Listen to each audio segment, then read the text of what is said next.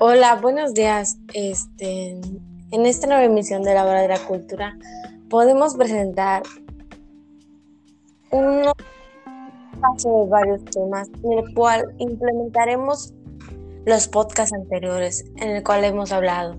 De igual manera, hemos invitado muy en el día de hoy, Berenice Polanco, experta en maestría de historia, Víctor Montserrat, Víctor Pot y Danaí Koyok.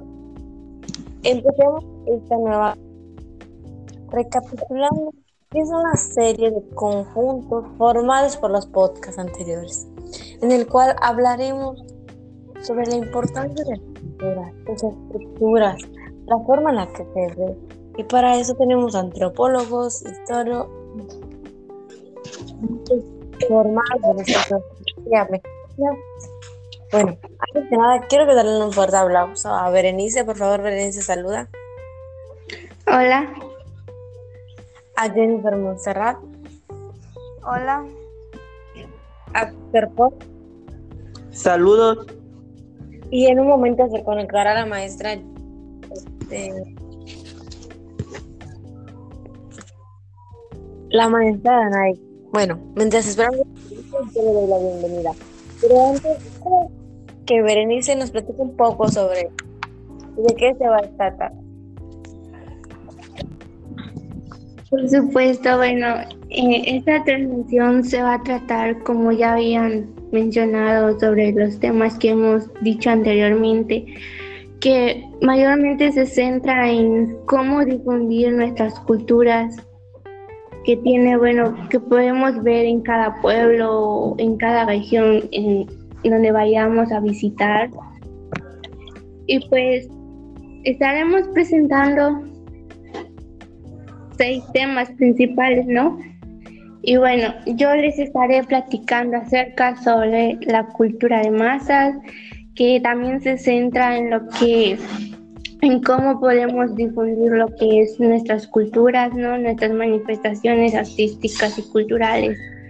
No, esta cultura de masas bueno, se desarrolló a lo largo del siglo XX, el cual son, son aquellos servicios o bienes producidos por las industrias culturales, o sea, por los pueblos o regiones, y pues que va dirigido a todo el público. Bueno, esta idea busca que las personas sean consumidores de aquellos productos que fabrican, ¿no?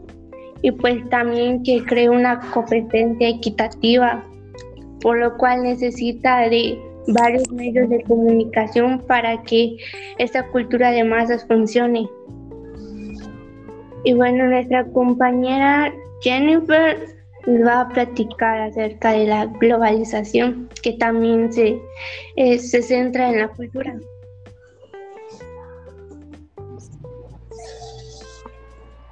La globalización cultural es la integración de las creencias y costumbres de cada país que tiene, donde el factor es dominante entre la economía y las telecomunicaciones,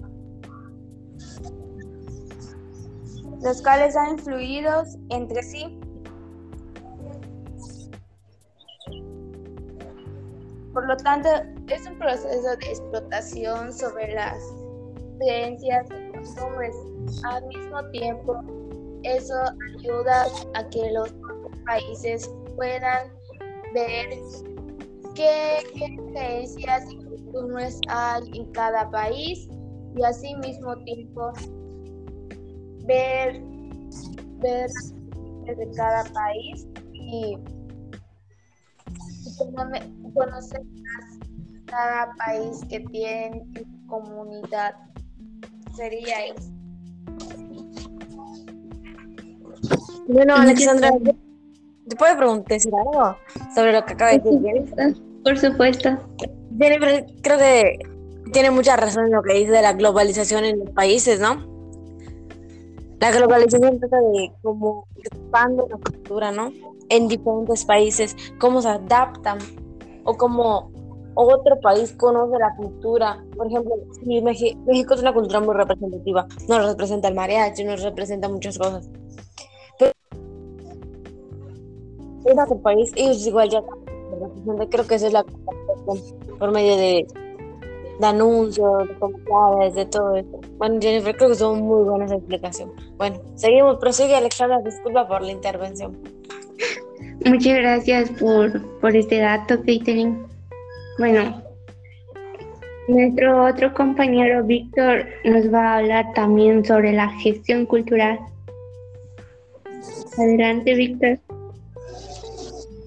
La gestión cultural es un medio para el cuidado, conservación y salvaguarda de la cultura que por medio de las acciones que se realizan como bien puede ser el resguardo de lugares, objetos y patrimonio tangible e intangible. Gracias.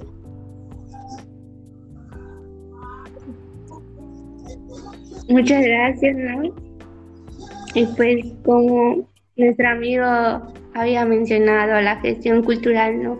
Trata sobre cómo, cómo nosotros podemos ser empáticos con las personas para difundir la información o, ¿no? Difundir la información de la cultura que tiene cada pueblo, no sé, ya sea si tiene alguna festividad que hagan cada año, algunas costumbres, no sé, sus bailes, su música, su artesanía, ¿no? ¿Cómo nosotros podemos hacer que las personas, aunque no puedan verlo o escucharlo por sí mismas, pueda llegar a ellos aquella información? Y sí, tienes mucha razón. Igual comentó algo de los patrimonios. Por ejemplo, podemos ver muy enfocado en, acá en México la pirámide de Chichen Itza, ¿cierto o no? Tienen hasta como un tipo teatro donde al parecer donde baja la, la serpiente de Kukulcam. No sé si escucharon de eso, eso es muy popular. Y como dice Berenice, es como una tradición. Igual como las aranas, como lugares de la vaquería.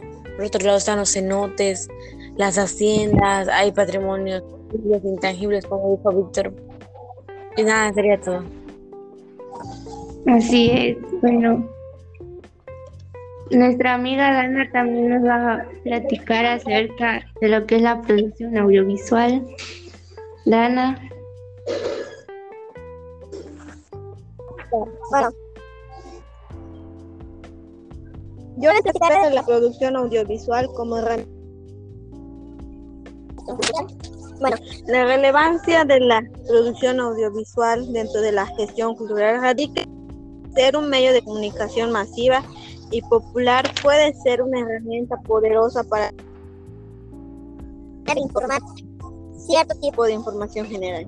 Estos medios de comunicación son los más empleados social pues por ese medio de ellos pueden anexar dentro de las acciones que las personas que por puedan gustar de oír o ver lo que en ellos está comunicando. Eso sería.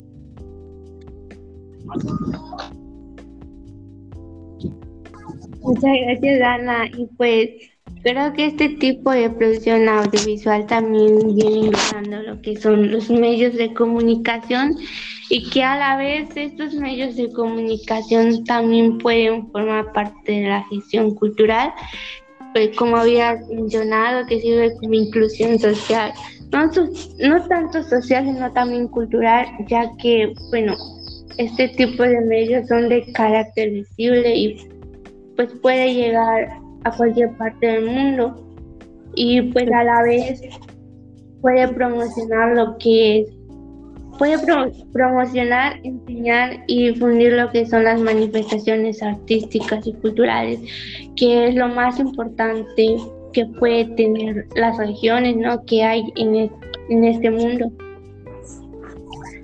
Y sí, eso que dijiste, es muy cierto. Igual Danaí, que muchas veces no oyen, no ven. Muchas discapacidades existen en el mundo, seamos honestos, pero muy pocos han puesto a pensar la empatía. ¿Cómo podemos hacer que esas personas de algún modo puedan entender o disfrutar la vida como nosotros lo hacemos? No sé si me explico. Sí, de, sí, poder, sí. de- ajá, de poder que ellos vean las culturas, de que ellos puedan decir, me siento igual al resto y puedo hacerlo. Lo pueden hacer desde luego, pero igual a veces los medios de, comunicación o de publicación no se ponen a pensar ese tipo de cosas y creo que hay que ser un poco empáticos más que nada en esas situaciones. Así es, Caitlin. Y bueno, nuestro último tema nos lo dará la amiga Caitlin.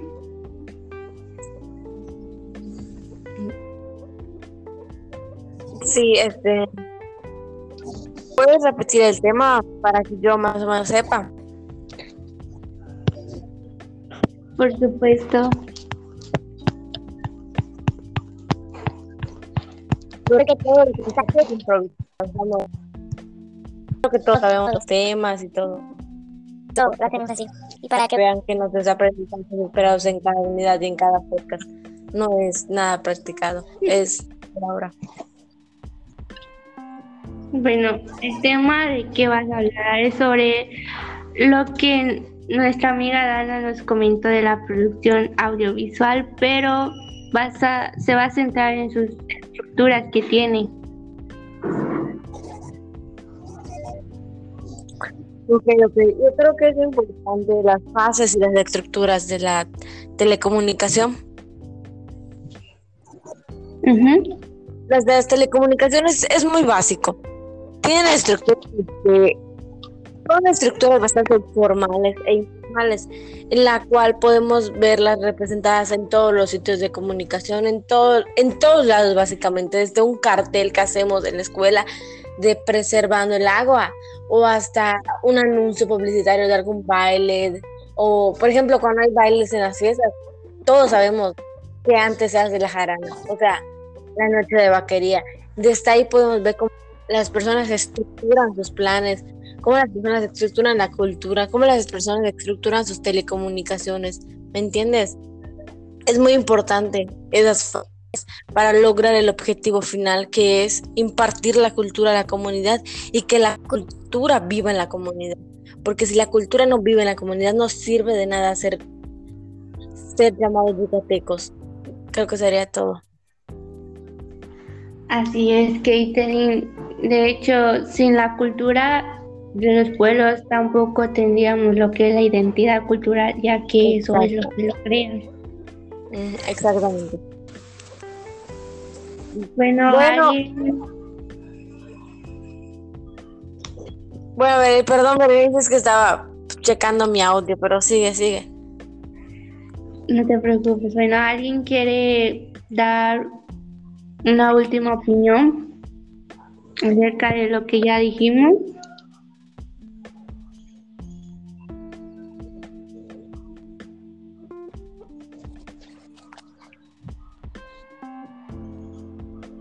Que a ver, nosotros podemos hacer que sí puedan sentir lo que nos que, Nos- que estamos bien. Este, personas cosas cosas que hacemos que digan sí, ellos pueden y por qué yo no hacerlos.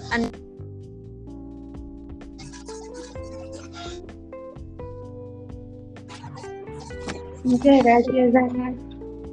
Bueno, Berenice, a mí me gustaría preguntar en general. ¿Quién ya vivió y se siente representado? Bueno, sin prejuicios ni nada. ¿Quién se siente yucateco? ¿Quién se siente mexicano? Así, orgullosamente. Que digas, yo me siento mexicano por esto y por esto. Bueno, pre- pregunta nada más.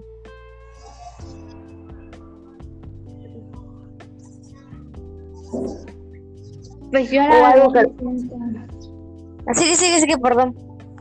Me siento orgullosa de ser yucateca, ya que no, a pesar de no tener tantas, tantas actividades como una ciudad, pues creo que ser yucateco nos define por nuestra cultura, ¿no?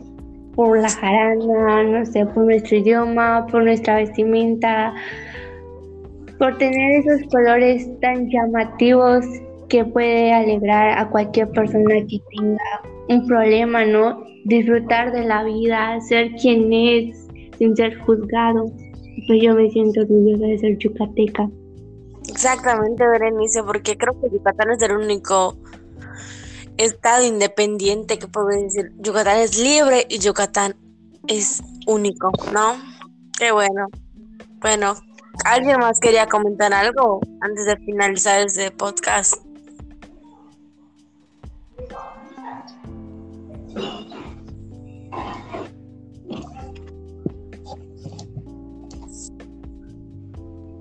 De mi parte, creo que al realizar este podcast, cada tema que, que explicó cada integrante de nuestro equipo, veo que es suma importancia en la cultura, ya que por medio de esos temas podemos ver sobre, qué más factores se relacionan la cultura en estos temas. Tal vez an- anteriormente no sabíamos que la glo- globalización se relaciona con la cultura, sobre las telecomunicaciones y entre más, por medio de esos para realizar podcast pudimos conocer más sobre esos temas para que así, así en nuestras, en nuestras culturas y así relacionar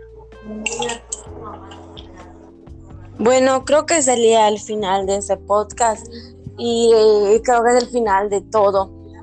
Y fue un honor haber tenido acompañantes tan especiales como ustedes en esta podcast de la hora de la cultura, el cual fuimos trabajando día con día, semanas nerviosos desde el primer momento, no sabiendo utilizar esta plataforma, pero es una plataforma muy especial que me voy a llevar muy fuerte recuerdo. Y no sé, ¿alguien quiera decir algo antes de irnos? Y terminar con este podcast, estas sesiones llamado La Hora de la Cultura. Pues yo les quería agradecer por, por todo esto, por, por estar aquí presente a enseñar a las personas sobre temas que no sabían y que pues les puede parecer interesante. Me gustó mucho trabajar con ustedes, conocer más acerca de ustedes y sus opiniones, que me gusta en serio.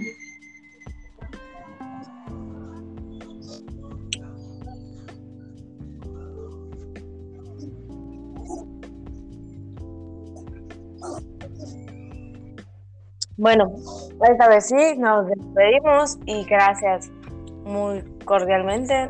Hasta luego. Bye.